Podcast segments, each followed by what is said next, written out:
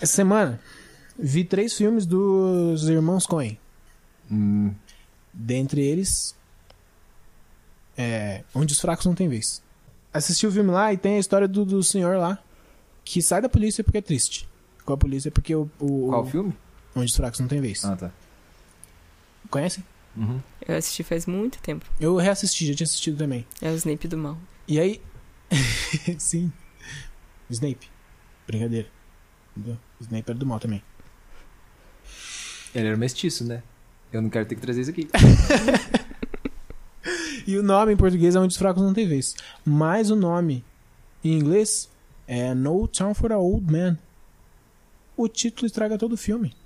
Em português. A história é sobre o policial velho. Não é porque ele é fraco. É isso que eu queria deixar aqui. Idoso é covarde, é isso que você tá dizendo. É o quê? Não, quem disse isso foi o cara que traduziu o título do filme.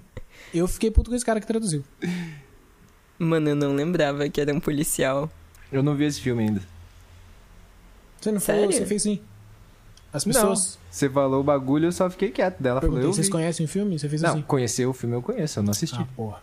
Ai, não me fode, né? Conceito aqui. Ah, não. Bom, é isso aí. Bom, Mas quais são os outros três? Os Os outros outros Eu- dois, né? eu assisti o Grande Lebonski, Lebonski, não sei como fala, e O grande, Fargo. acho que é o Grande Lebowski. Lebowski, isso aí. Nossa, esse filme é- eu, eu achei chato. Nossa, eu achei muito legal. Nossa, eu sofri pra terminar. Caramba, eu achei massa demais. Eu pensei, eu entendi o que você quis fazer. Eu entendi que isso foi bem significativo porque muitos outros filmes de comédia é, parece que seguiram isso daí. Mas, nossa, Ah, tá. Legal, eu gostei.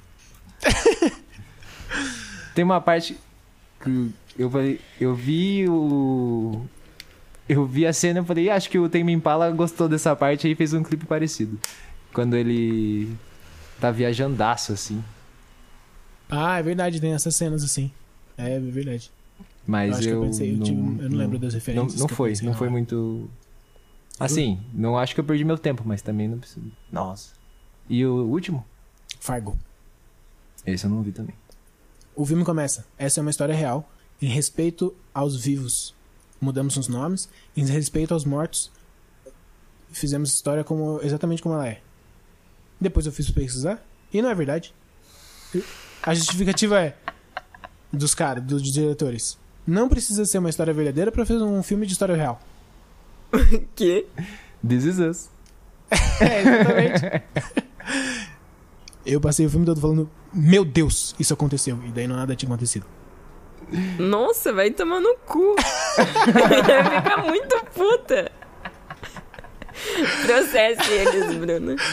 Bom, beleza. Acho que dá pra entrar nos assuntos aqui. Quer Ai, era um aquecimento. Sim, você viu? Isso é só fazendo uma salinha. Então vamos aí pro tema. O tema dessa semana começa com uma descoberta. Uma descoberta que quem me ajudou a chegar nela aí foi o grande Smigo. Um abraço pro Smigo. Não o do filme. O Smigo é o meu melhor amigo, desde o Jardim 3. Se você quiser mandar abraço pras pessoas, aí você pode mandar também, tá? Fica à vontade. Tá bom, muito obrigada.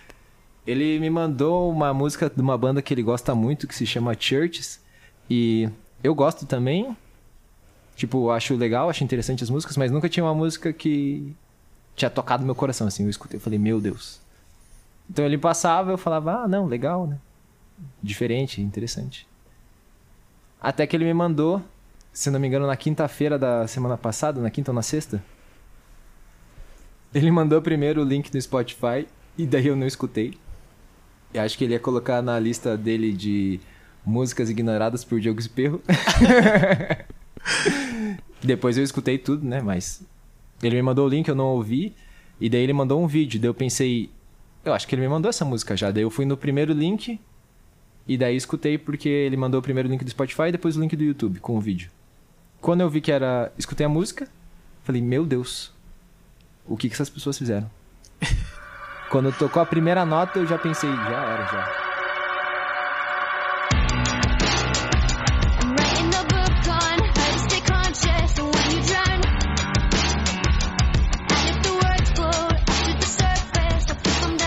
Tô vendido. Tocou no fundo. Tocou meu coração demais. E aí depois eu fui ver o vídeo e daí eu fiquei. Nossa senhora, muito, muito massa.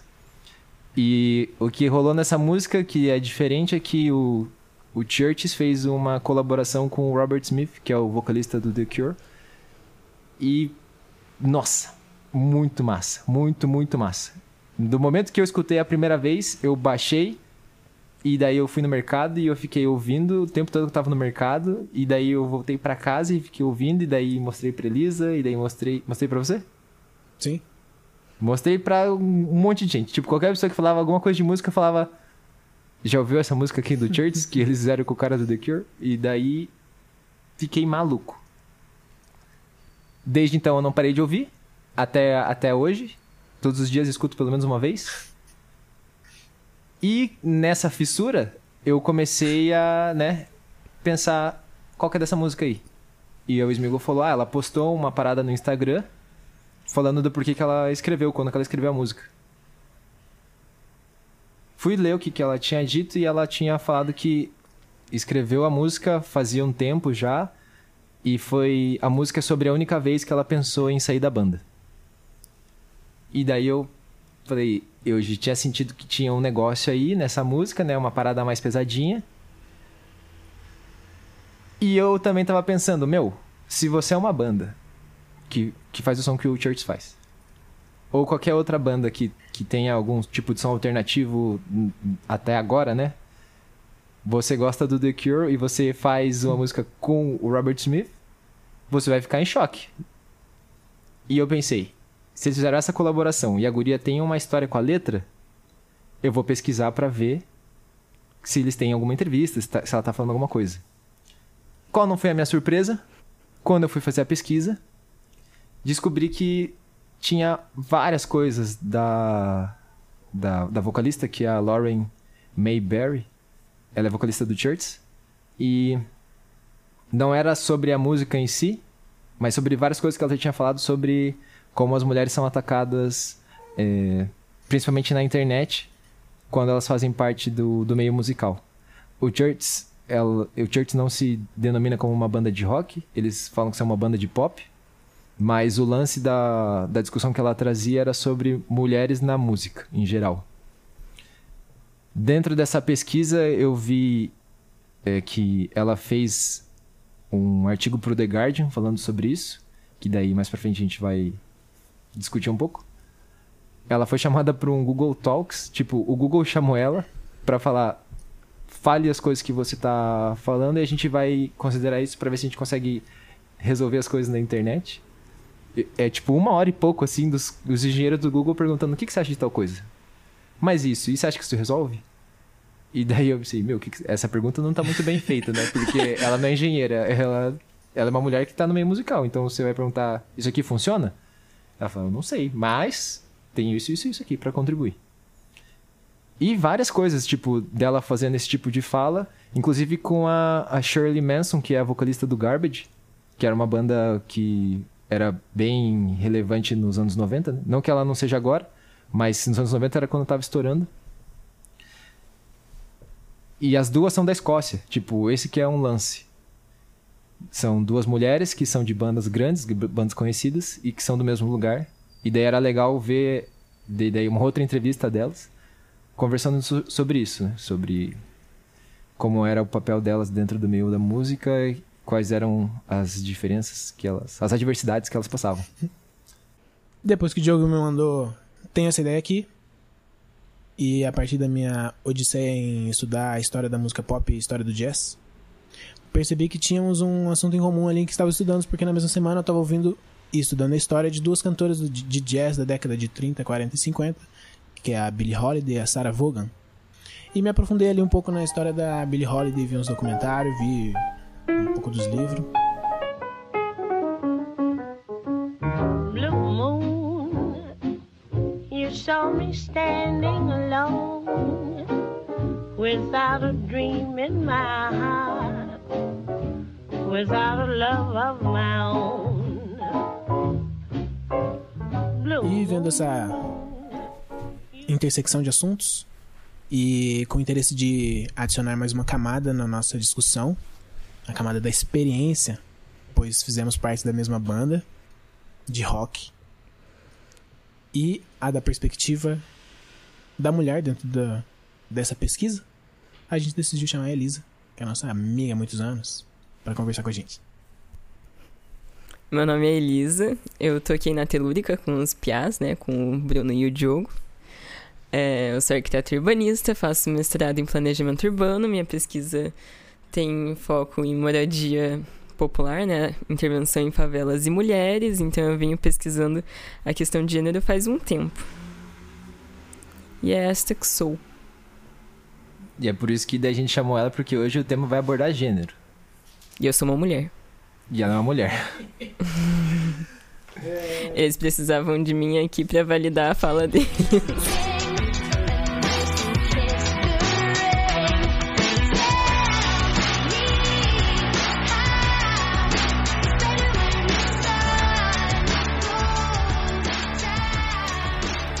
Acho que dá pra começar com vocês. O que, que vocês acharam da, da música? Do. Ah, o nome da música, né, pra quem não. É. pra quem não, não, não escutou ainda, é How Not to Drown. É como não se afogar. E, porra, começa. A, a primeira frasezinha ali já deu uma pancada na minha cabeça. É, eu tava escrevendo um livro sobre como eu me manter consciente enquanto eu tô me afogando. Eu falei, meu Deus do Ixi. céu. Meu Deus do céu. Literalmente. Como assim? Você tava lendo um livro sobre como se manter consciente enquanto se afoga literalmente? ah, não, essa é a primeira frase da música. Vixe. Eu vou ter que perguntar pra ela se era literal. Pra sincero aqui, não me tocou não, tanto que não lembro direito. Ih, caralho, tá maluco. É, não, não, não. E aí? Eu lembro mais das imagens do clipe do que da música. Hum. É, é e eu não tenho sentimentos fortes também. Mas eu achei. Então é isso, acho que acabou por hoje. É, Obrigado acho pra que ouviu. o Diogo vai sair aqui um pouquinho. É que o assunto vai além, né? Do que o quanto a música toca. Eu acho que. Eu acho curioso ela falar isso, tipo, de sendo uma mulher no rock, receber muitos comentários, principalmente na internet, né? Você falou. É, imagino que comentários agressivos e comentários inapropriados também. Mas porque pra chegar onde ela chegou já é um puta de um caminho pra qualquer mulher no rock, né? E é foda você você pensa, porra, né, enquanto mulher no rock, você vê uma referência, você pensa, porra, então dá pra chegar lá. E aí você vê que a sua referência continua sofrendo sexismo, é de fuder. Então, no artigo do The Guardian lá, ela fala uma parada que é. Diferente do Garbage, o Church surgiu na, numa, numa situação que a internet já estava estabelecida. Então, eles foram uma banda que se apoiaram na internet para conseguir é, ser mais conhecida, ultrapassar, quebrar a bolha né, de- das pessoas que estão ao redor. Então, sempre eles usaram estratégias que usavam muito a internet. Tipo, eles tinham um blog, eles escreviam as coisas, ela recebia e tentava responder sempre todas as mensagens que eles recebiam pela, pelas redes sociais.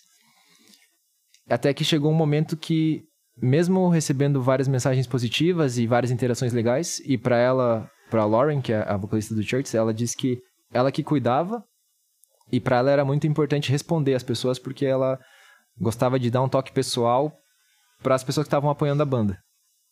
Só que chegavam várias mensagens que eram mensagens absurdas. Mensagens não só misóginas, porque ela, ela faz, no artigo, ela faz até uma separação entre é, mensagens que são sexistas, mas que ela entende que a pessoa não tá querendo agredir, ela tá sendo sexista tipo, estruturalmente, assim, e outras que são é, violentas mesmo. Tipo, ameaças de estupro e falando um monte de, de merda, assim, pesada. E ela comenta que ela, me- como ela, ela era que cuidava, ela mexia no celular igual qualquer pessoa mexe, tá ligado? Então, quando chegava alguma notificação, na hora do almoço, ela tava trabalhando, na hora do almoço ela ia pegar, ela via falava, ih, caralho. Ou então estavam fazendo turnê, quando ela tava quieta, ia lá e, porra. E ela disse que não foi uma, duas vezes que ela se viu chorando dentro do banheiro por estar recebendo aquelas mensagens. E ela falou, por que, que eu tenho que aguentar isso? Porque o que se o que se coloca é como se ah, se você tá se colocando nessa posição, tipo de celebridade ou de alguém que tá se expondo, você tem que aguentar o rajado. E ela falou, não, não tem que aguentar o rajado. Esse- nesse sentido de, tô nessa posição e não vai rolar, não vou fazer isso. E daí ela começa a fazer essas coisas. Uma outra coisa além disso, que é uma parada legal, é que ela fez um mestrado. Ela fez um mestrado e a tese dela era sobre é, representações de feminilidade dentro de revistas femininas. E, e uma das entrevistas que eu vi é um cara perguntando pra ela e como que você vê daí agora você estudou isso e agora fazem isso com você, né? Tipo, tiram fotos suas e colocam nas revistas e qual que é? Eu lembro de um- uma conversa que a gente teve em que a Elisa tava- começou a falar sobre a representação feminina nas capas dos álbuns de rock. Eu não sei se você lembra dessa conversa. Não. Ah, Mas parece muito algo que eu teria falado sobre. eu lembro, a gente tava vendo clipes do Queens of Stone Age. E daí rolou essa conversa. Que eu não lembro direito. É que eu acho que era mais a representação nos clipes e pelas bandas do que em capa, por isso que eu não, não lembrei. Mas é porque a mulher ela entra no rock como um objeto das letras e um objeto das bandas, né? Então, tipo, é... e um objeto visual também. Então, ela, ela é muito sexualizada. Ela, né? Como se eu não fosse uma mulher. As mulheres. Nós mulheres somos muito sexualizadas é, no, no rock, tanto pela imagem de clipes e de capas e de artes das bandas, que frequentemente mostram mulheres em posições sexuais sem, sem uma personalidade, sem nenhum elemento além de, de ser um objeto sexual mesmo. É, então, tanto nas imagens quanto enquanto fãs, geralmente elas são vistas, nós somos vistas como.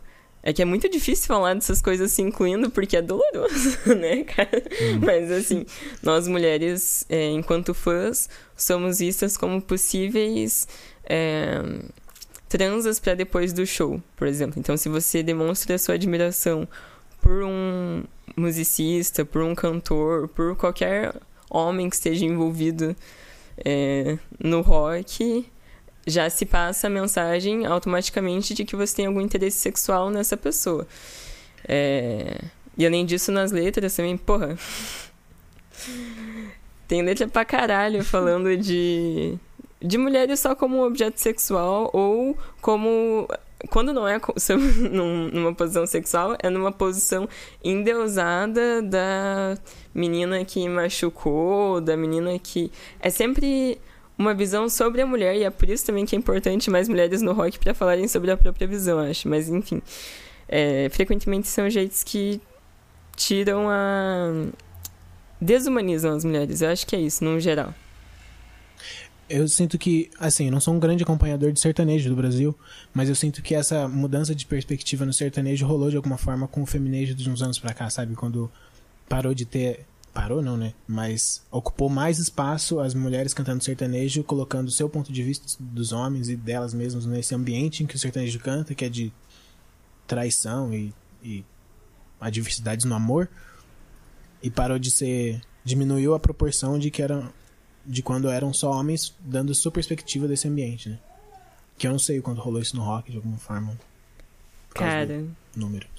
teve uma vez que eu fui comer um cachorro quente e tava tocando um feminejo que eu não lembro de quem que era, mas eu fiquei chocada com a letra, que era tipo. Era a guria falando: Fala pra mim, amiga, você. É, o meu namorado, sei lá, qualquer porra assim, flertou com você, vocês saíram, vocês, sei lá, se pegaram. Tá tudo bem, não é a sua culpa. Quem tem compromisso comigo é ele. Eu fiquei, meu Deus, que reviravolta Dale, de um, dale. de um sertanejo sobre traição, sabe? Tipo, a, a guria tendo uma conversa com a amiga dela, confortando a amiga dela, falando, tá tudo bem. Nossa amizade não mudou. Quem fudeu com a parada é ele. Eu até tô cantando na minha cabeça agora. Se quem tava comigo era ele, a culpa é dele. Quem fez essa bagunça na nossa amizade é ele. Quando o, Diogo falou do, do quanto ela colocou essa perspectiva de que não precisam aguentar isso. Eu lembrei de um. de algumas coisas da, Billie da história da Billie Holiday, porque assim, eu não sei se vocês conhecem a história dela, mas eu vou contar. Que ela, bom, nasceu em 1915, então aquele ambiente dos Estados Unidos, né? Aí, só que ainda no, em Nova York, numa área mais é, urbanizada.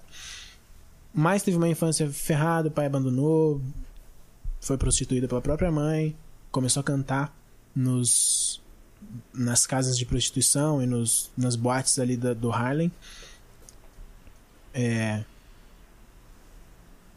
e assim, em algum momento, quando ela começou a fazer shows, um amigo da banda ofereceu droga pra ela. E assim, porra, caos a partir daí, foi presa e, e morreu jovem por uso de drogas. E parte do- dos documentários da, onde eu vi isso fala sobre meio que isso, assim, ela não suportou. Tem o recorte feminino e tem o recorte da pele negra, né? Que nos Estados Unidos, nessa época, principalmente nas turnês que ela fazia no, no sul, assim, era um lance bem bizarro. É, um comentário de um dos amigos dela num, num documentário. Um dos comentários de um dos amigos dela num documentário que eles fizeram.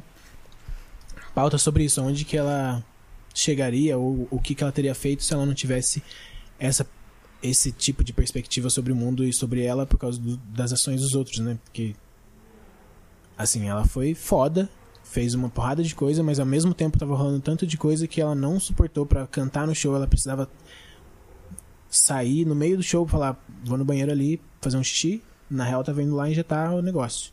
Porque não suportava cantar ali pra uma plateia de brancos que estavam gritando pra ela cantar uma música que ela tinha sido proibida de cantar nos Estados Unidos. É, você falou dela não aguentar de cantar pra um público totalmente branco. Você já viu o vídeo da Bia Ferreira tocando no Soul Far em Curitiba? Não. Cara, é muito que já, né? desconfortável de assistir. Porque, tipo, não parece ela. Não é bem que não parece ela. Mas parece que não encaixa Bia Ferreira, aquela mulher preta de luta, que tem uma personalidade super forte, se posiciona muito. É... E ela é muito expressiva, né? Cantando sentada pra um público muito branco, sentadinho e ouvindo, tipo, como se fosse uma música melódica e não uma música de protesto e e crítica racial, sabe? É muito esquisito. Nossa. eu, eu lembro de ter visto, eu acho, esse vídeo há muito tempo atrás, não reparei. Que louco, né? Eu sempre acho é, curioso. Tocar pro público curitibano. Começa por aí, né? Já começa errado. Essa parte aí no final tem que cortar certeza. a princípio, só a gente de Curitiba vai ouvir isso aqui. Um lance que é legal de observar nessas duas histórias, eu acho que numa das pessoas que você comentou, é a diferença do tempo, porque nessa época, tanto a internet, tanto o espaço para as mulheres ou pessoas negras falarem, é. Pelo menos, tipo, não na música, né? Porque o, o, o rolê é que nessa época, pessoas pretas, sejam homens ou mulheres, claro que principalmente mulheres, mas. Eles só podiam falar sendo na música, né? Ou com uma- um lance muito mais violento para conseguir falar. Eu acho que a internet Bom, a internet dá uma perspectiva diferente porque tem esse espaço, além de, do, do espaço que foi galgado para que ela pudesse ser convidada pelo The Guardian, né? Pra fazer o, a, o artigo que você falou. Uhum. Então, é, rolou de ela ser chamada para fazer esse artigo porque depois de receber tantas mensagens, tanto por comentários nas postagens ou por mensagens no ela, ela deixava ativo a caixa de resposta do Facebook, tipo, se alguém mandava mensagem, ela lia tudo e respondia. Haja pique. E. Só que daí foi aumentando a, a quantidade de coisas que a banda tinha que fazer e daí já não dava tanto, mas ela continuava fazendo. Chegou uma hora que ela falou: Meu, não, não dá mais. Aí ela tirou um print de coisas que tinham mandado e daí ela postou isso como um post, né? Não respondeu lá. E daí foi nessa que aumentou, tipo, em 10 vezes o número de engajamento do, do post. Tanto em curtida quanto em comentário. E aí, a partir disso, tipo, chegou em 500 mil. É, 500 mil curtidas e. Mais de 500 mil, né? Tipo, eu tô arredondando assim. aí. O The Guardian falou: Ou. quer falar sobre isso daí? E daí o artigo é o nome do artigo, se alguém quiser procurar. Se você colocar Lauren Mayberry e colocar The Guardian, você vai achar, né? Mas é I Will Not Accept Online Misogyny. E daí ela fala sobre como que rolou o contexto da banda na internet, por que, que ela não, não, não, não ia aguentar mais e o que que qual que é a visão dela sobre. Aí uma coisa que eu pensei que eu achei é, curiosa foi que ela recebeu respostas, inclusive de, de outras mulheres, falando sobre que ela devia aceitar. Tipo, ah, você quer ser de banda aí, você quer ser famosa e você não quer aceitar o negócio. O Ed Vedder, tirando o contexto de, de gênero, ele tinha uma postura nos anos 90 que era de ele não queria ser estrela, né? Ele, não, não quero, ser, não quero a fama. E daí no documentário do Pearl Jam 20 tem uma hora que ele fala sobre isso, que ele tava andando na rua e daí ele tava meio incomodado, assim, daí chegou uma senhora e falou, você tá meio... Você tá puto? O que que tá acontecendo? Falei, não, é que- o que, que o cara tava fazendo na rua? Daí ele falou, ah, não, eu tô. Eu tô incomodado porque, né, a galera fica indo atrás de mim, não posso fazer as coisas. Eu não quero essa fama. E daí ela falou pra ele, então você escolheu a profissão errada, né? E daí, quando eu li, eu pensei, essa guria que respondeu a, a Lauren né, no comentário do Facebook, ela tava nessa pegada de, ah, você escolheu a profissão errada. Só que são cenários completamente diferentes, tipo, o cara ele não queria fama, mas daí ele, sei lá, não podia ir surfar mais, que ele gosta muito de surfar. E sem que tivesse alguém lá, caralho, o Ed Vedder surfando. E aqui não, porra, aqui a guria tá trabalhando. E daí ela abre uma mensagem e fala, eu vou estuprar você. E ameaças sexuais, e não é nada leve, assim, tipo, eu não vou ficar falando aqui, quem quiser ler no, lá no artigo, é- não é difícil também achar é, algum tipo de, de depoimento, né? De pessoas que já sofreram algum tipo de, de assédio, assim. Mas o lance é que tem. Acho que tem uma galera que ainda não entendeu, tá ligado? Mas eu já fico incomodada com o fato de que o post dela falando sobre os assédios que ela sofre e sofreu, tipo, engaja muito mais do que outros posts, porque isso é uma pauta recorrente quando você é de uma minoria, que você recebe muito mais atenção e espaço para falar das suas dores do que simplesmente ter uma, uma vida normal que pessoas que não, não são dessa minoria têm. Então, tipo, é, é todo o lance da- das pessoas negras se incomodarem de só serem chamadas para falar em novembro, ou das pessoas LGBT que ia mais se, se incomodarem de só serem chamadas para falar é, em junho sobre suas dores, sobre sofrer transfobia, homofobia, etc. E aí, é, porque as pessoas. É, é muito difícil para as pessoas também enxergarem uma mulher ou uma pessoa negra, uma pessoa LGBT, para além de, da posição de sofrimento. Tipo, enxergar como uma artista, como uma blogueira, uma influencer, sabe? Tipo, uma pessoa que tá ali só criando conteúdo e pronto, né? Então. Já me incomodou aí. Mas é importante dar visibilidade a isso. e Acho que as pessoas se identificam muito também, né? Porque é uma coisa que tanto ela sofre quanto qualquer mulher, de jeitos diferentes, né? Em níveis diferentes, é, sofrem.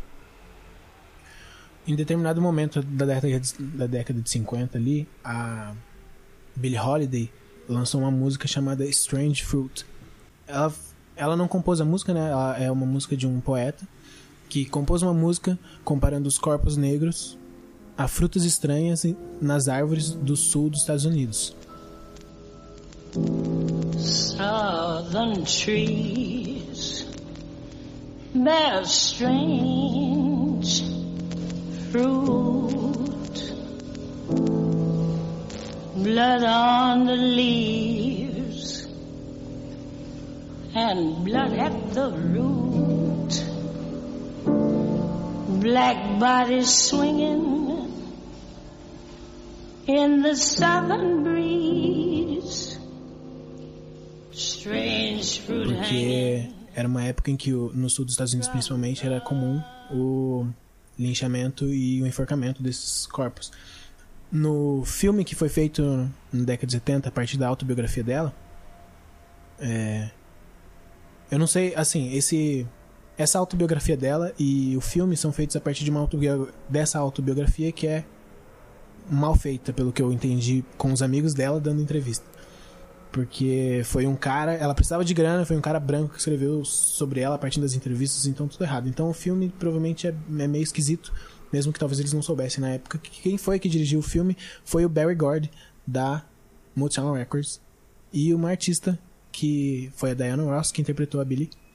Bom, eles têm essa cena em que ela tá indo pro fazer turnê no sul e vê uma família com as chorando, lamentando a morte de um desses, uma dessas pessoas, de uma pessoa da família, enforcado na árvore, e a partir disso ela começa a cantar essa música num climão, assim, no show, é, baixas luzes, fica só nela, o piano toca baixinho, é como se ela estivesse declamando uma parada.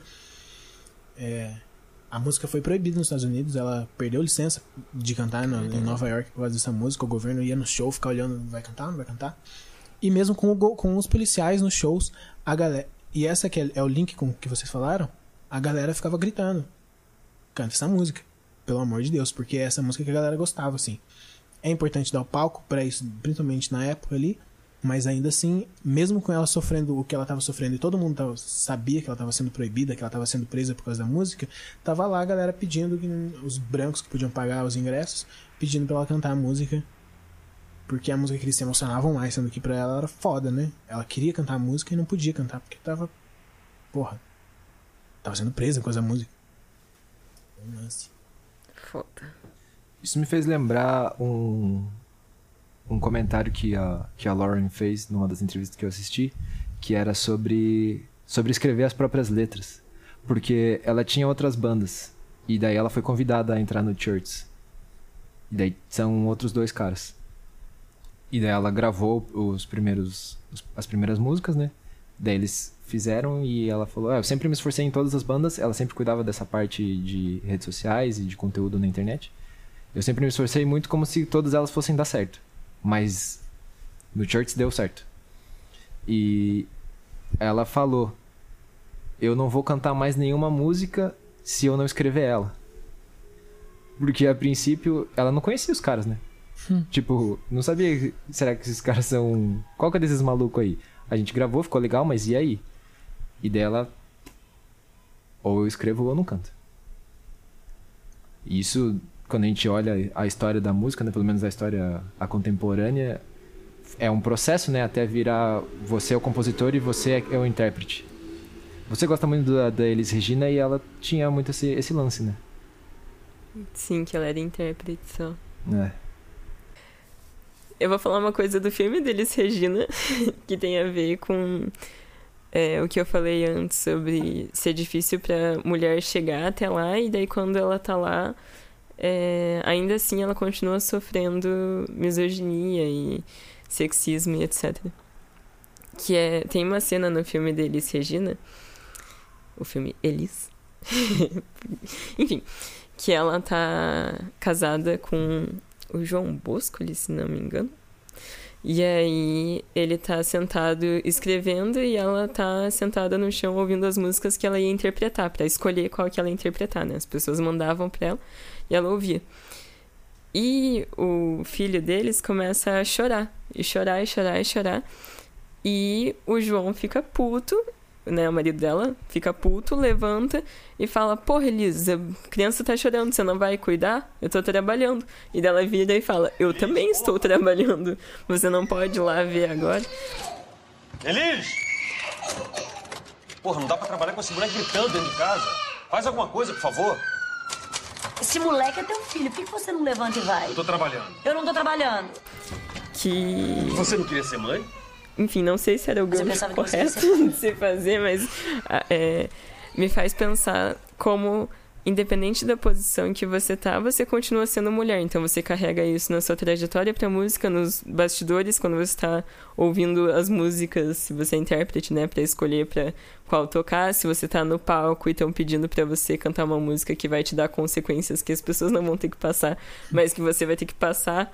É, se você tá na internet querendo ser atenciosa com seus fãs e tem muita gente te ameaçando de estupro, sabe? Tipo, independente de onde você tá, você continua sendo uma mulher. E, e você é frequentemente questionada sobre as suas habilidades, sobre o seu conhecimento para estar onde você tá, sobre se você realmente fez aquilo ou se você não recebeu uma ajuda de algum homem por trás. Tipo, ai, tem um homem por trás dessa mulher. É, você.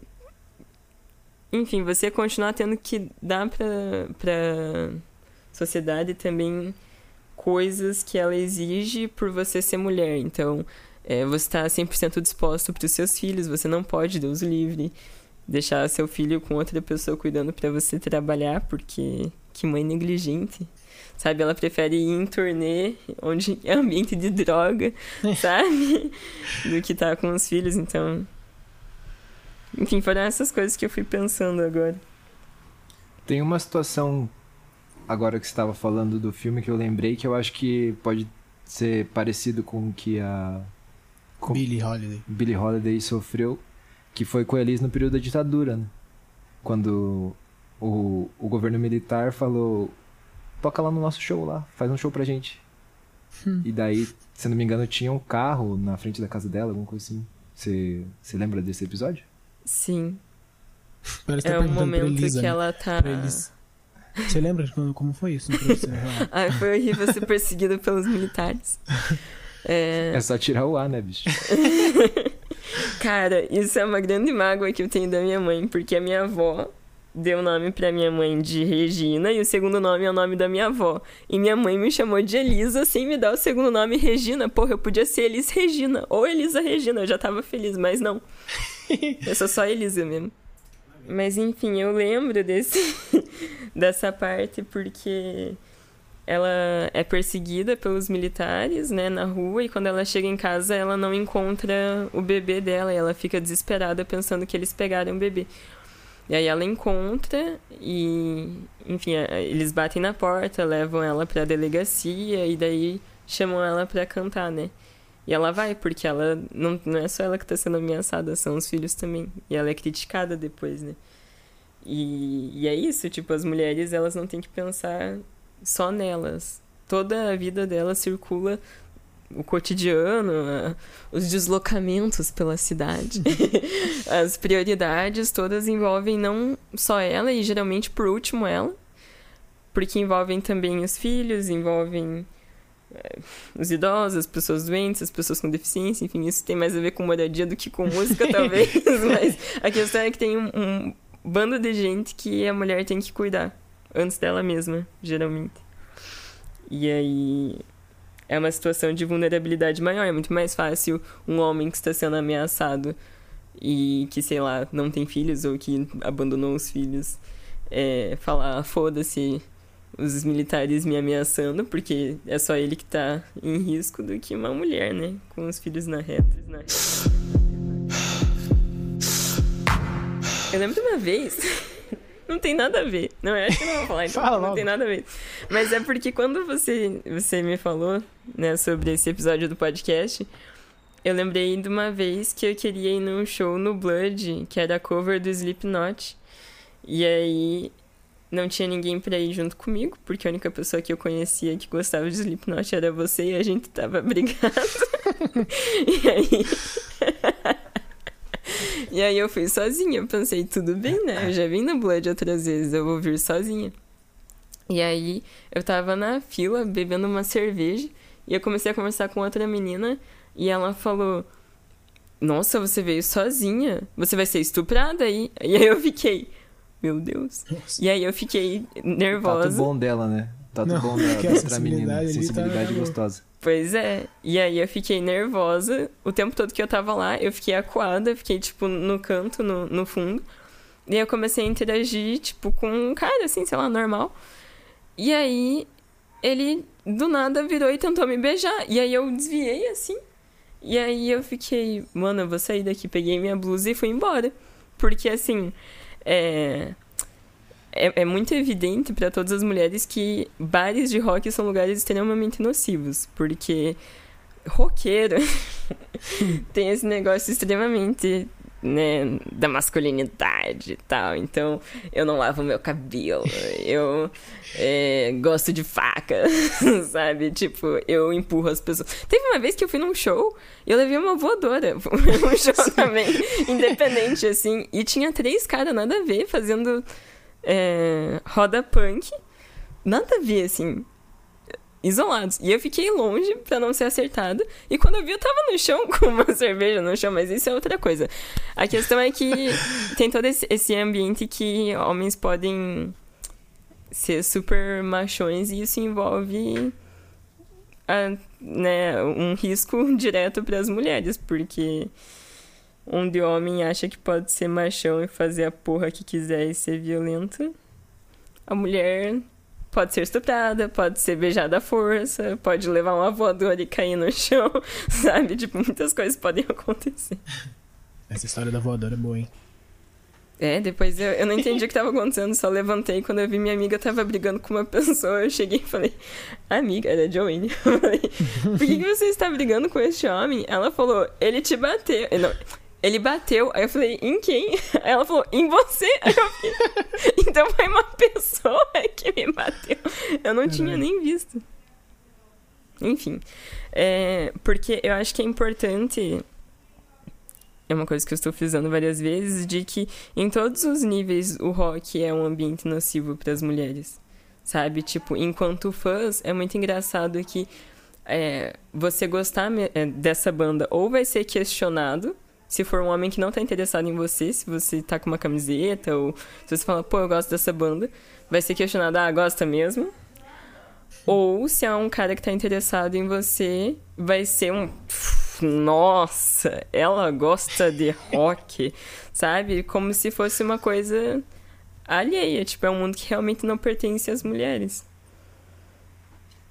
Eu acho que não é nem o ponto do rock, assim, tipo, o, a frase só, o mundo não pertence às mulheres, aí acabou. Porque no rock, acho que isso só é potencializado. Assim. Porque no... É o, o lance é que qualquer coisa pra vocês é pior. tipo, o lance de eu andar de bicicleta de madrugada, né? Isso é só. Nem passa na cabeça, assim, tipo, ah, não, eu vou. Não, não vai. Tipo, não vai. Você- talvez você nem. Talvez você nem pensa que talvez você queira porque não passa nem na possibilidade de, tipo, porra, vou. É. É, você tem, teve esse espaço tocando também. É, eu sei que isso influenciou na nossa criação também, né? Como banda, no tempo assim, era mais difícil pra você se expressar, independente da gente ser próximo ou você conhecer a gente, era mais complexo do que pra gente se expressar ali dentro. Mas eu sei pouco de como foi isso, tipo, em palco, sei lá, ou nos shows, nos ambientes dos shows, sei lá. Hum... Ai, complicado. Mas você, se- você sentia alguma coisa? Ou isso não, não era consciente? Ou você acha que isso não te atrapalhou? Porque tem. Do que eu fui ver. A, a Shirley, por exemplo, ela não era uma parada que, que freava ela, tá ligado? Ela usava isso como um motor. Ah,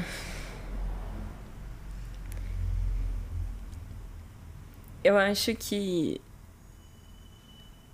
mesmo no palco, tipo, tocando, em alguns momentos eu sentia, né, da parte de agentes externos, não de agente da banda, é uma sexualização por ser, tipo, sabe, a guitarrista, Mulher porra. na guitarra. Caralho, a mulher na guitarra. É, sabe? Então, tipo, era como se isso fosse uma coisa muito sexy, e daí é, toda a imagem parecia de uma mina sexy revoltada, sabe?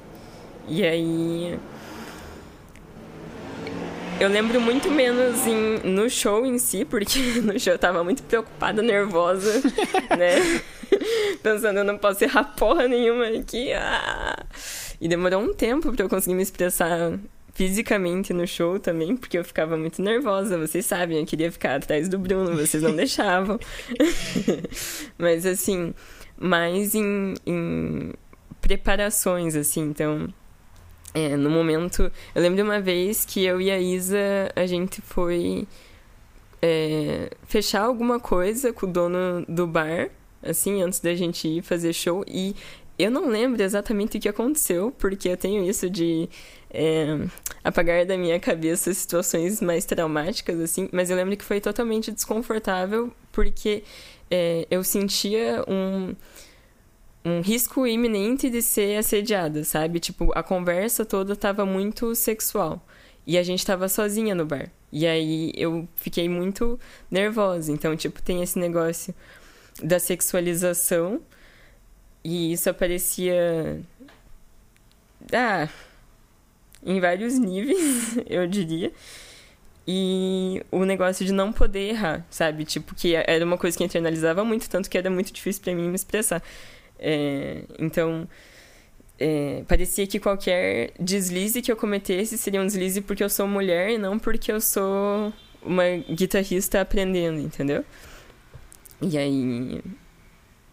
E aí é isso, daí eu tinha mais. Eu ficava mais travada pra compor, e aí. Né. Eu já conversei sobre isso, Sim. que daí falavam pro Bruno compor as minhas linhas, e tipo, eu e o Bruno a gente tinha uma. Nossa, quando tava nós três, aí eu conseguia me expressar Sim. muito mais de boa. Tipo, mas as outras pessoas esperavam que as minhas linhas fossem feitas por você, ou que você me falasse o que fazer. E de certa forma eu entrava nessa dinâmica também porque eu ficava nervosa, eu preferia, né, que você fizesse daí eu fizesse o que você falou do que tentar e errar. por ser mulher. Acho que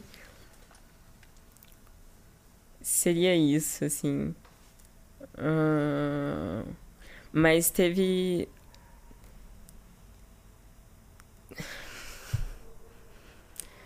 Eu lembro de pelo menos uma situação que um assédio veio diretamente depois de um show. E aí. É, eu acho que é isso, eu vou parar por aqui. Assim, não somos uma banda que fizemos muitos shows. então a taxa aí é alta. 50%. Daí, pô, jogou de baixo, jogou pra baixo demais, daí jogou pra baixo demais. A fins de contexto, fomos uma banda de duas eras, onde a primeira tinham duas meninas e na segunda tinha uma menina que era a Elisa. Que a primeira Na real, a banda começou com três começou com meninas. três, é verdade. Era tipo uma banda de guria que tinha dois caras. É. E de repente, eram três caras e uma guria, você veja só. A gente teve que abandonar o discurso de banda de menina. Foi. É, não é fácil, galera. Pessoas morrem, bandas acabam.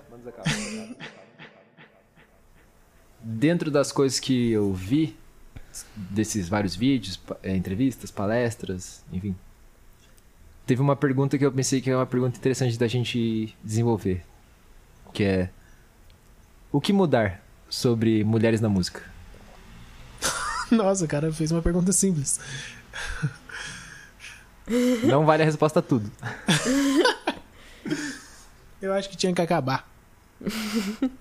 Não quer ter problema? Para de fazer música. E qual que é, o que que ela fala no artigo? Qual que é a resposta dela pra essa A pergunta? resposta da Lauren é que a pergunta específica do cara é o que mudar sobre mulheres na música pop? Porque o Churches não se denomina como uma banda de rock, né? Se denomina como uma banda de pop. Daí ela falou parar de separar entre mulheres da música pop. Falar sobre artistas da música pop. Ela falou, eu sei que isso não vai acontecer, não vai rolar enquanto eu estiver viva. Nunca vão falar, nunca vão falar de mim como alguém da música pop. Sempre vão falar como das mulheres da música pop, a Lauren, nananana.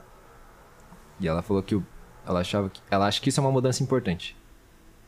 E de fato faz bastante sentido, né? Porque pra chegar na mentalidade das pessoas não separarem por gênero, tem que ter mudado muita coisa antes já pra chegar e falar ah, que tem uma banda pop e daí e tal.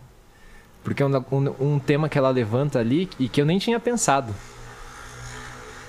era sobre como que a produtora queria usar táticas de, de marketing ou de posicionamento da banda pra usar ela justamente por ela ser a guria. Porque é um- a banda tem três pessoas. São dois caras e ela.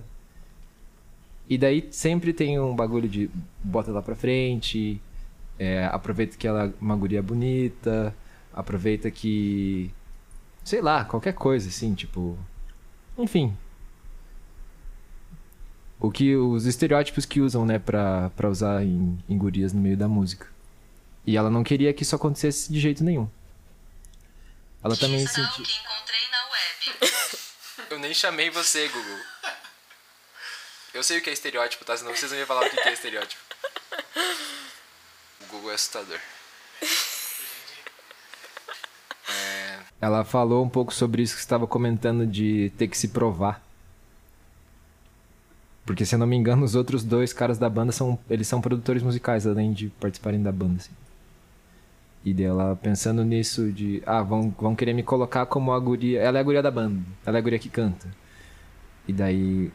O som deles é diferente, então, tipo, nem sempre tem instrumentos de fato, mas. Eles usam daí sintetizadores de instrumentos, né? E ela queria. Não, pô, eu também sei fazer a parada aqui.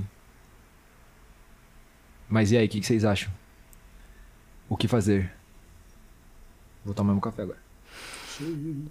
Eu acho que isso de o incômodo dela ser citada num subgrupo, tipo mulheres do rock, é porque esse subgrupo ele é, é colocado numa posição hierarquicamente inferior e porque quando você fala de artistas que são homens no rock, você só fala de pessoas no rock, né? Então, tipo, é o incômodo de colocar um lugar de fala só para as mulheres e não para os homens. Então, os homens, eles representam o geral e as mulheres são num grupo. Não, ela é uma mulher no rock. Então, é...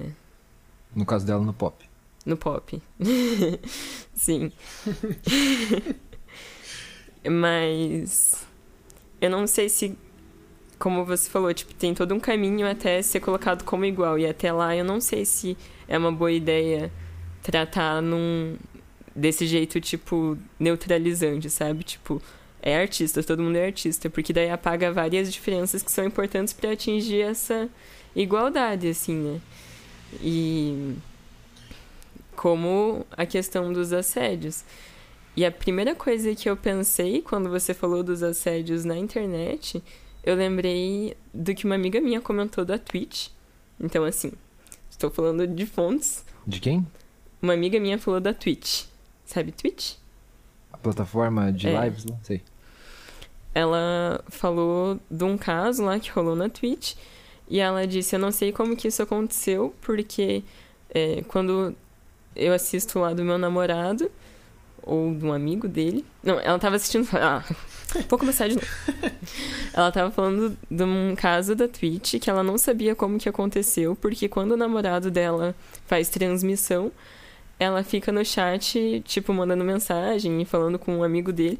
E uma vez ela foi, tipo, escrever, sei lá, zoando com o amigo, com o amigo do namorado dela, chamando ele de corno. E a Twitch, tipo, apagou, a Twitch bloqueou a mensagem. Então tinha um controle muito rígido pra não rolar xingamentos durante as transmissões. E era uma situação que era zoeira, era tipo a palavra corno, sabe? Nem era tipo um cuzão, filho da puta, qualquer merda assim.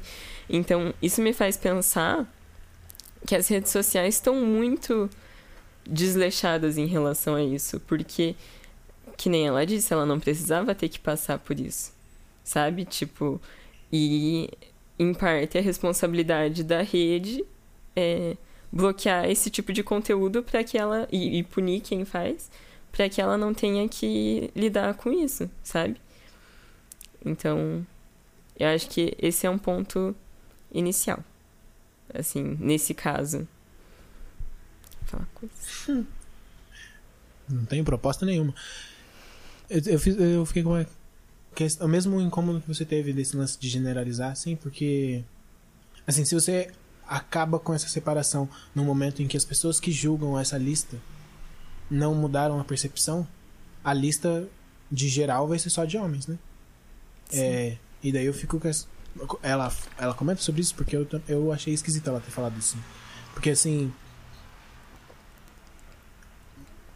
mulher é, feminismo nesse sentido é uma pauta mais antiga que outras pautas, por exemplo, LGBTQIA+, ou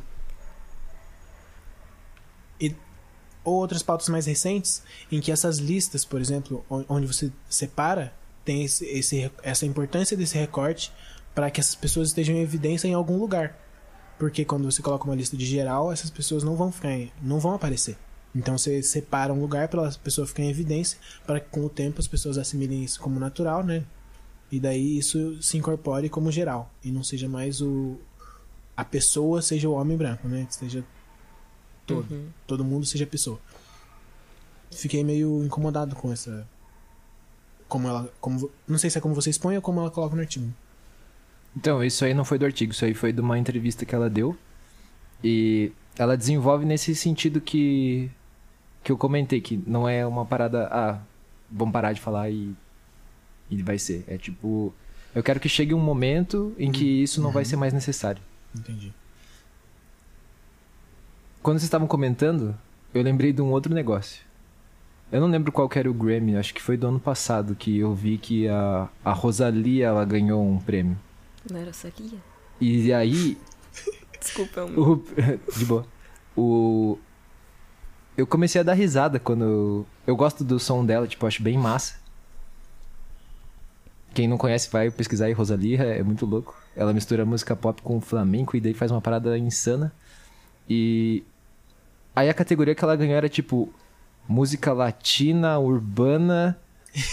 Era... Sei lá, é como se falasse... A música latina urbana do centro-oeste de quem tem banda feminina com não sei o que, não sei o que, não sei o que. Aí ela ganhou, né? Não tinha ninguém mais nessa categoria. e eu pensei, porra, o som dela é, uma- é um som muito foda. Tipo, de. Não. Não é, ah, eu, eu gosto, é massa. É que é diferente, é uma outra construção. E aí, pô, você vai ter que vai ter que criar uma categoria. Parece que criaram a categoria pra ela fazer a parada, sabe? Isso me incomoda em, em certo nível, sendo um latino-americano, assim, tipo, ou você dá o prêmio, ou então você não dá o prêmio. Vai ficar, né? Parece que tá me dando um prêmio por, por pena.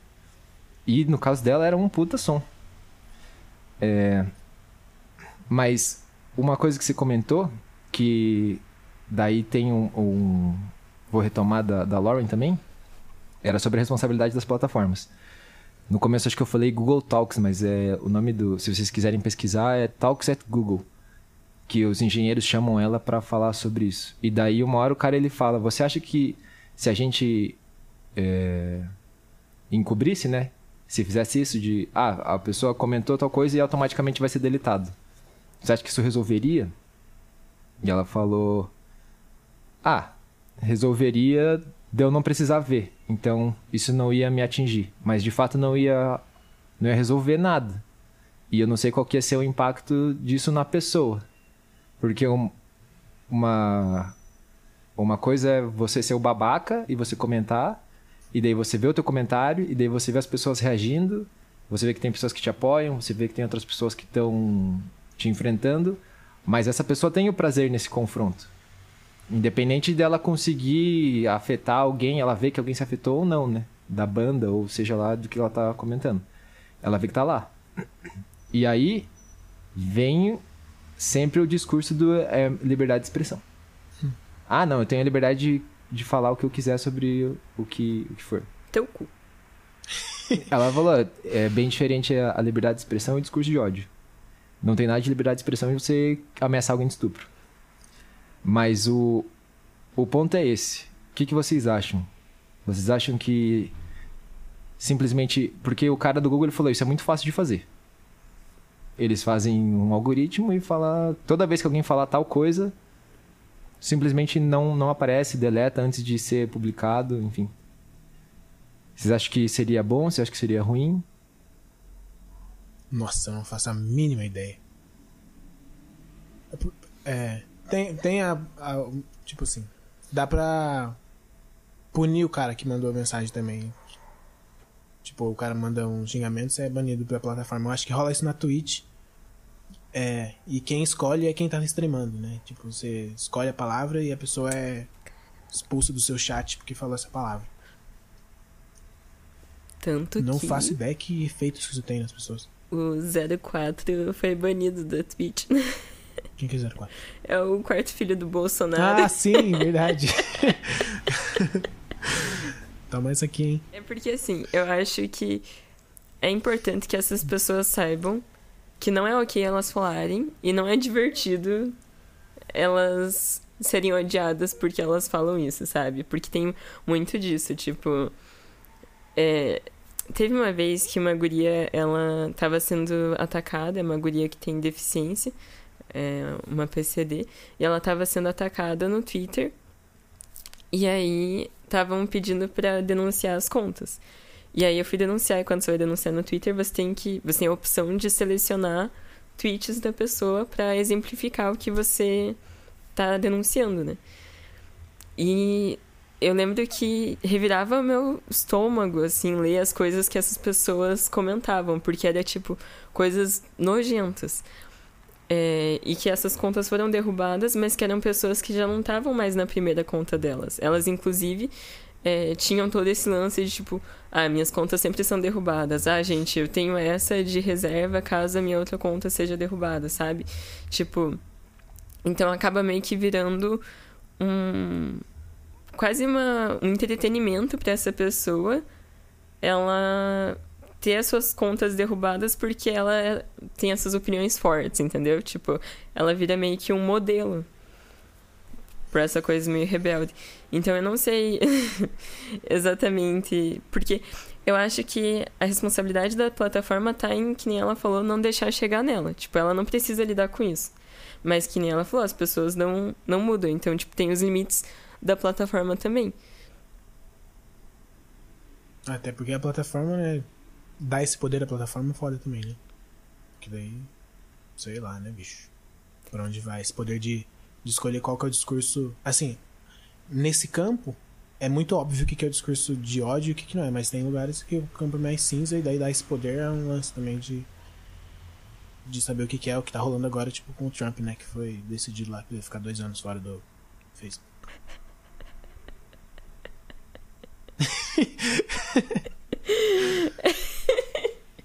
É que é isso, tipo. o que as pessoas escrevem, principalmente se são pessoas famosas, né? Influencia outras pessoas. E, e em núcleos menores, ah, o influenciador ali do núcleo influencia o resto do grupo, né? Então, eu acho que é importante você tirar a visibilidade dessas pessoas. É, Mas isso é uma coisa que. Então, se vai fazer, se vai identificar o que é discurso de ódio ou não, tem que ter uma equipe que tenha lugar de fala pra identificar o que é um discurso de ódio e o que não é, né? É, se você deixar, tipo, totalmente na mão de robôs, por exemplo, isso não vai acontecer. Lembro, fugindo muito do assunto, mas vou comentar mesmo assim, porque vocês são meus amigos. Acima de tudo. É, Mais do que podcasters, amigos. você. que isso? tá tendo uma crise de riso contida. Não entendi por que, que ele conteve, se ele É. ri mudo. A risada dele normal é muda, ele tentou conter e fez barulho. Pois Ó,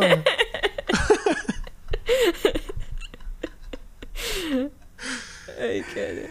É, pode seguir, pode seguir. Mas é, teve uma época que tava rolando um movimento no Twitter porque o algoritmo cortava pessoas negras.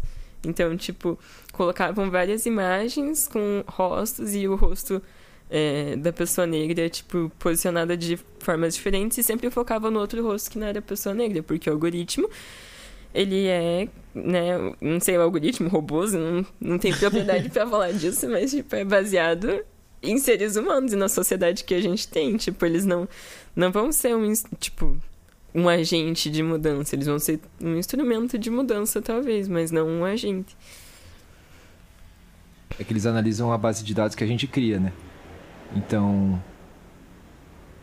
o algoritmo ele vai aprender de acordo com as amostras que a gente der para ele. Então, se acho que justamente a questão ali que a gente estava comentando de bloquear o termo, eu acho que isso é meio problemático, porque pode ser que alguém use o termo num contexto que não seja um contexto pejorativo, e daí vai bloquear, e aí fudeu. Né? Porque não vai ter, não vai, não vai ter um, um cinza.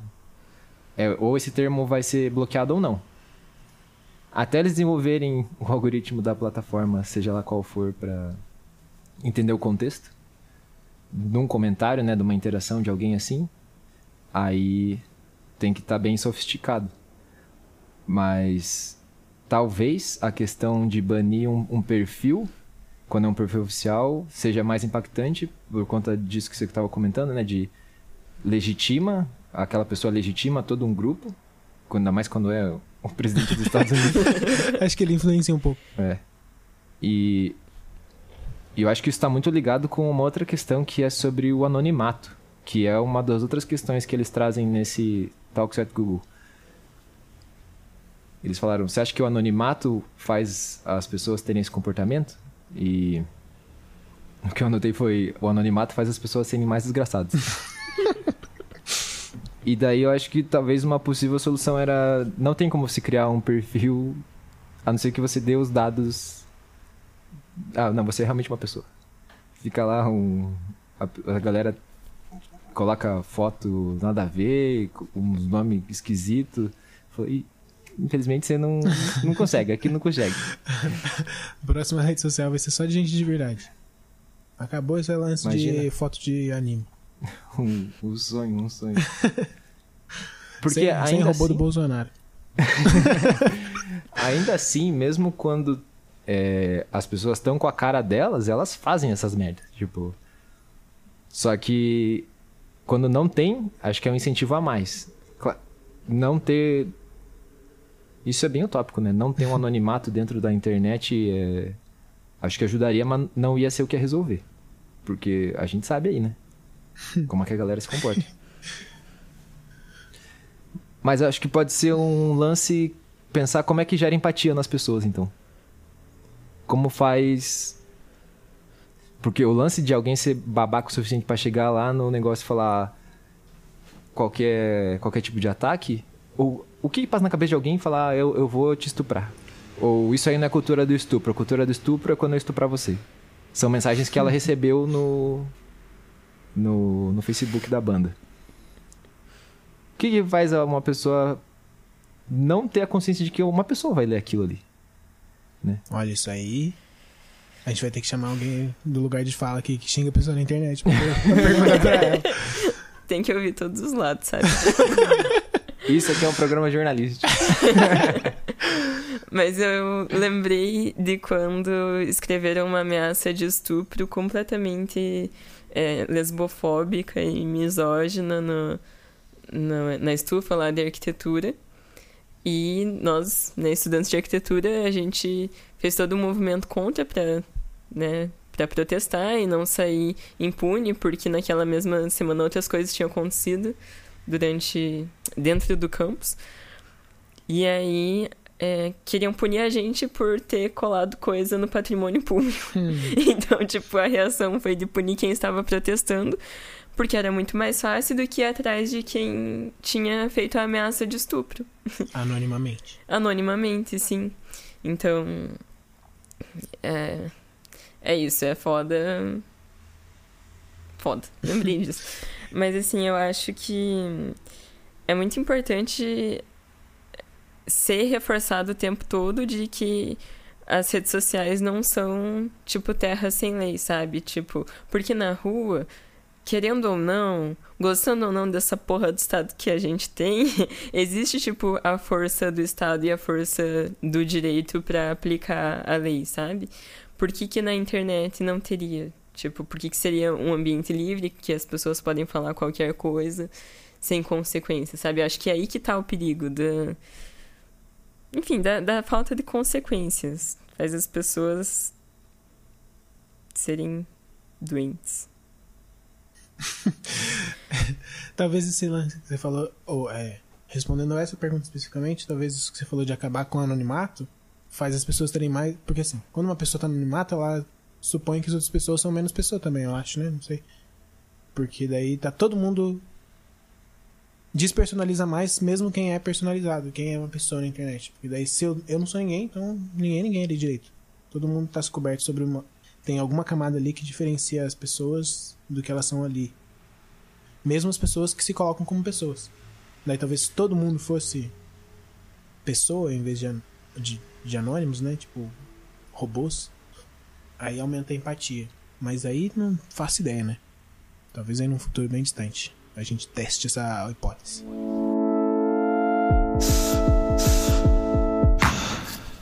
Queria voltar no lance.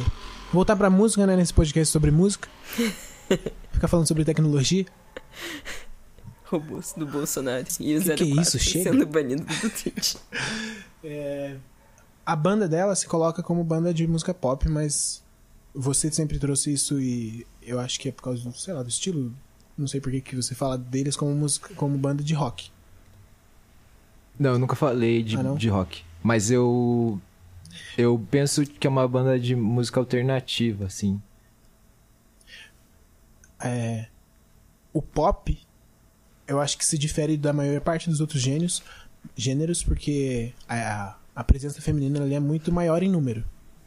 Eu- quando a gente olha para os números de música pop, tanto brasileira quanto fora, eu acho que a mulher domina, né? Em número. É, ela, ela fala alguma coisa sobre isso? Ela especificamente não, mas numa das entrevistas que eu vi dela com a, com a Shirley Manson, que é do Garbage, elas falaram um pouco sobre isso. E daí. Porque o Garbage é uma banda de, de rock, né?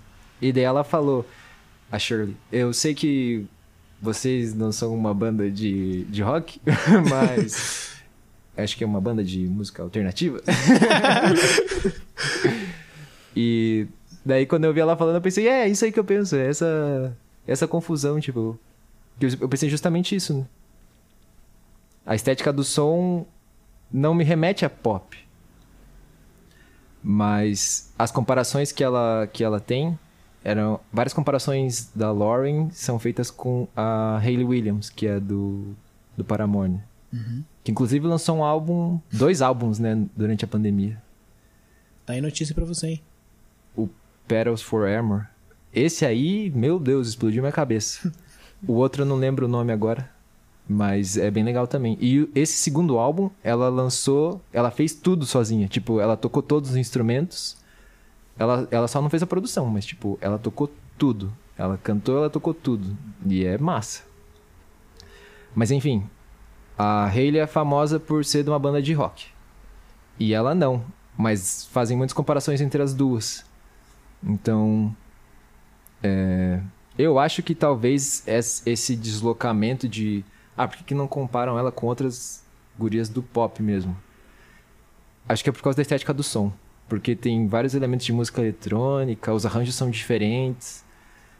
Não é uma parada que você escuta e é bem, é bem fácil de assimilar, assim. E geralmente as músicas pop elas são mais fáceis, né? Elas.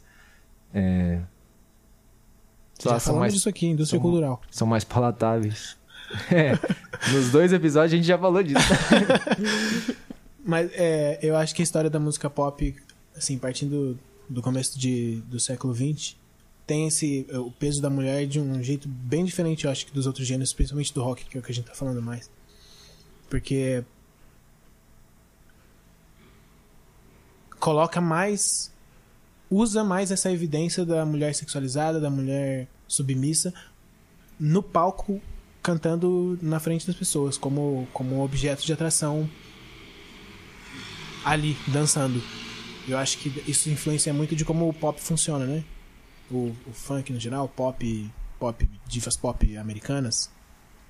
A Gretchen era tirada do palco, né? Porque as pessoas começavam a invadir o palco dela quando ela dançava na boquinha da garrafa.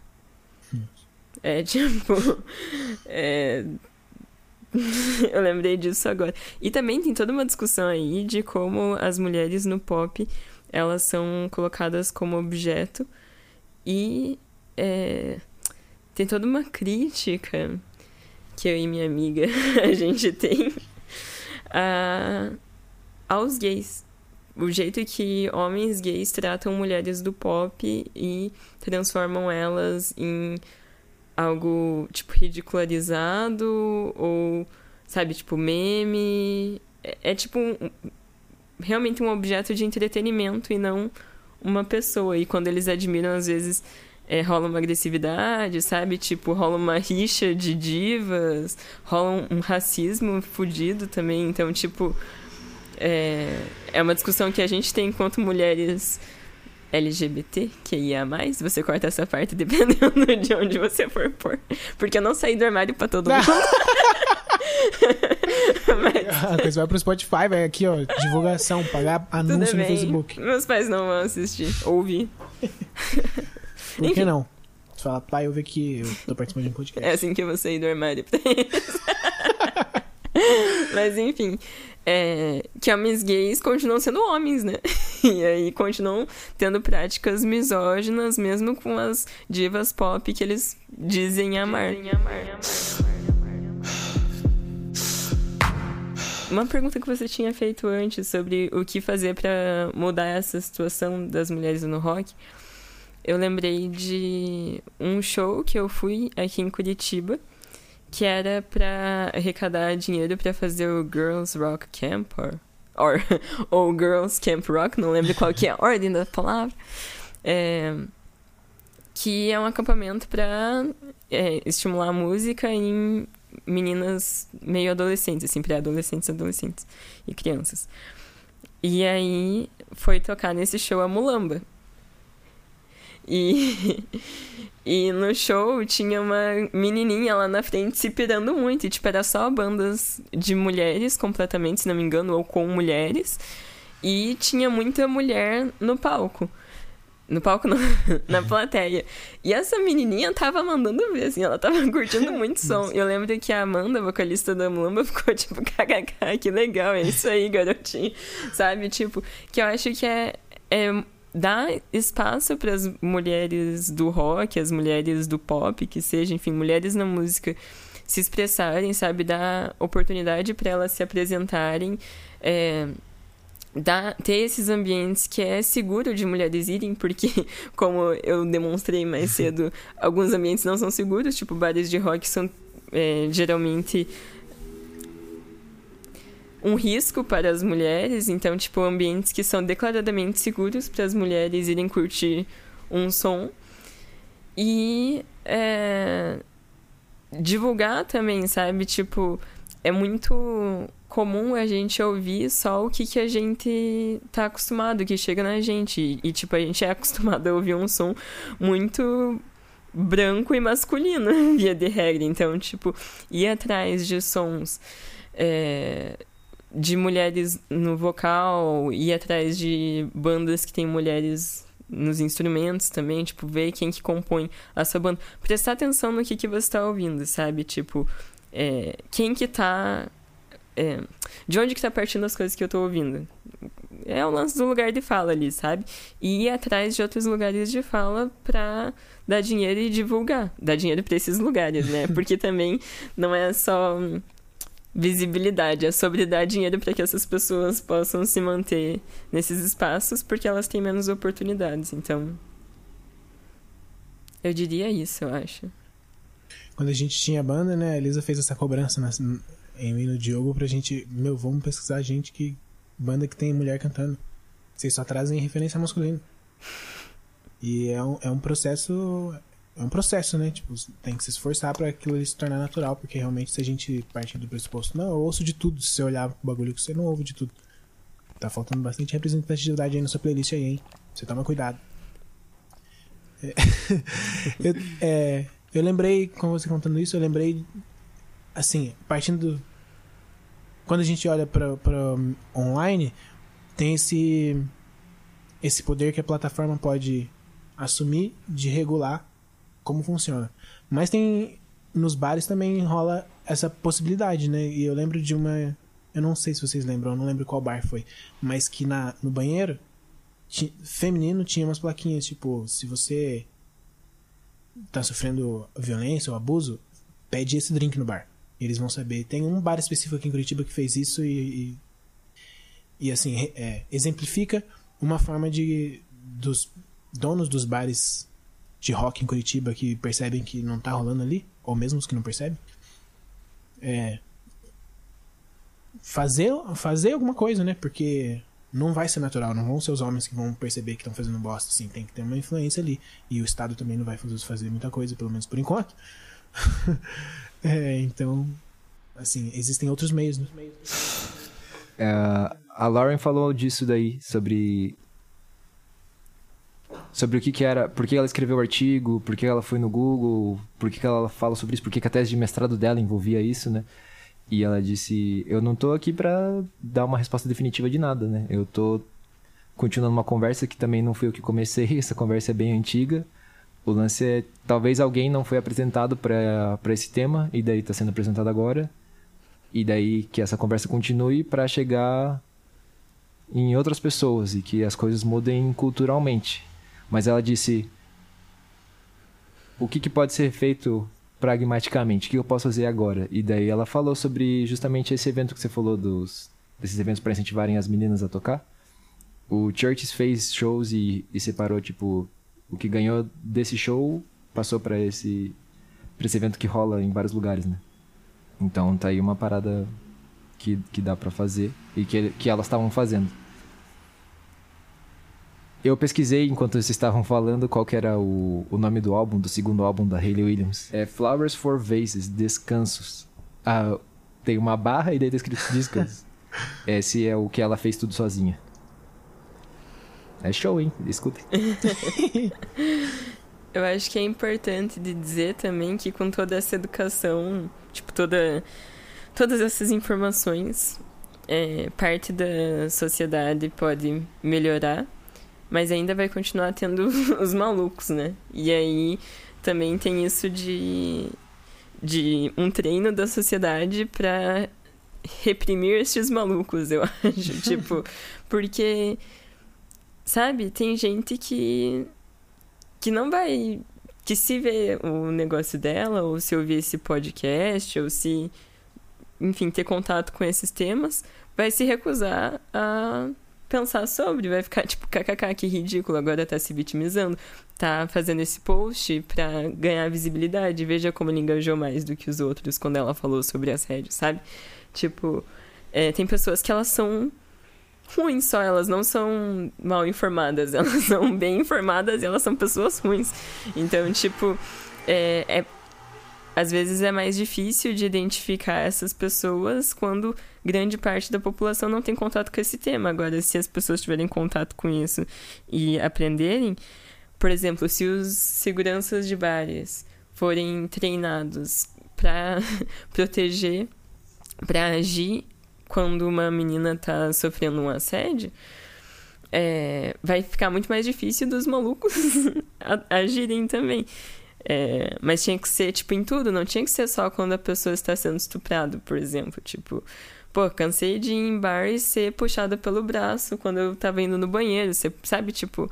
E não tá tudo bem você puxar uma pessoa pelo braço. Então, tipo, acho que seria em, em pequenas atitudes pra ir separar e daí você ver quem que é os malucos e agir é, proporcionalmente, eu diria, com os malucos. Soco na cara. É, uma voadorazinha não faz mal. Eu sou pequena, não consigo, mas vocês conseguem. Promovendo a violência aqui. Acho que pra encerrar, cada um podia indicar algum algum som de, de guria, tipo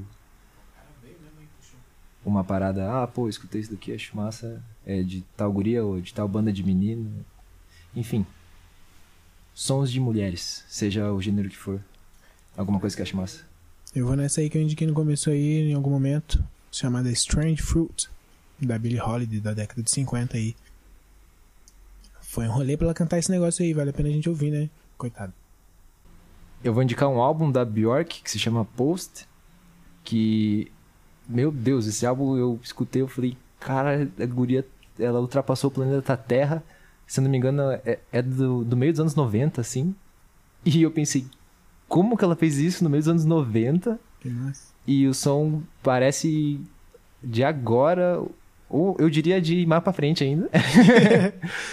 e me impressionou muito a variação do, do estilo de cada música dentro do álbum. Além da capa. Porque eu, eu senti que a capa do álbum, a, a foto tinha várias cores muito vivas. E é coisa que eu vejo gente fazendo agora, tá ligado? E ela já fazia isso E tá aí há muito tempo. mais de 20 anos atrás. Então fica essa minha sugestão aí, o álbum Post da Bjork. Antes de da eles indicar, tem um álbum aí chamado Telúrica, da banda Telúrica. é um EP, é um EP. Tá aí em todas as plataformas. Você escreve Telúrica, nunca mais. Você vai achar em qualquer lugar. Tá aí. É. é. Vou deixar no ar. A gente vai falar tudo, tudo o podcast, a gente vai falar. Só pra ficar avisado, essa banda não vai lançar mais nada. É só isso aí que tem mesmo. Aproveite bem. Ahn, Prefiro pensar que é um hiato. eu acho que, pensando muito, eu indicaria Urias, por ela ser uma mulher brasileira, por ela ser uma mulher trans, por ela ser uma mulher negra e por ela ter letras que trazem é, muita visibilidade às causas das travestis e às causas das mulheres trans, mas também ter letras que não são sobre isso, porque ela também não é obrigada a cantar só sobre isso. Então, letras de amor, letras de raiva, enfim, eu acho que ela tem um conteúdo e uma variedade de é, estilos nas músicas dela muito boa. É isso. É isso aí. Antes de fechar oficialmente, vamos agradecer o nosso patrocinador, o, o produtor da cidade aqui, o Rafael Walter, que passou pra gente alguns equipamentos pra, pra gravar e que foi inclusive quem falou pra eu ouvir esse segundo álbum da, da Hayley Williams. Um abraço, Rafael. É, acabou. Tchau, adeus. Obrigado pela participação no nosso podcast, Elisa. Ah, de nada. e como recado final, não encubram as merdas que seus amigos fazem. Se o seu amigo não foi legal com uma garotinha, não socão encubra porque ele é seu amigo. Esse é um grande passo também pra, para o meio do rock. É isso. Recado, recado, ixi, recado tá dado. O cara até gaguejou. Tá bebendo, Bruno? Ih, Acho que eu vou falar com os amigos aí, hein? Cortar umas amizades. Mas é isso, muito obrigada pelo convite, obrigada pelo palco que me foi dado, a oportunidade de estar aí falando sobre minhas experiências. Você quer falar alguma coisa, divulgar algum projeto, divulgar alguma conta tua em rede social, sei lá, alguma coisa? Não. Então é eu isso. gosto do anonimato também. Eu não gosto que saibam de mim.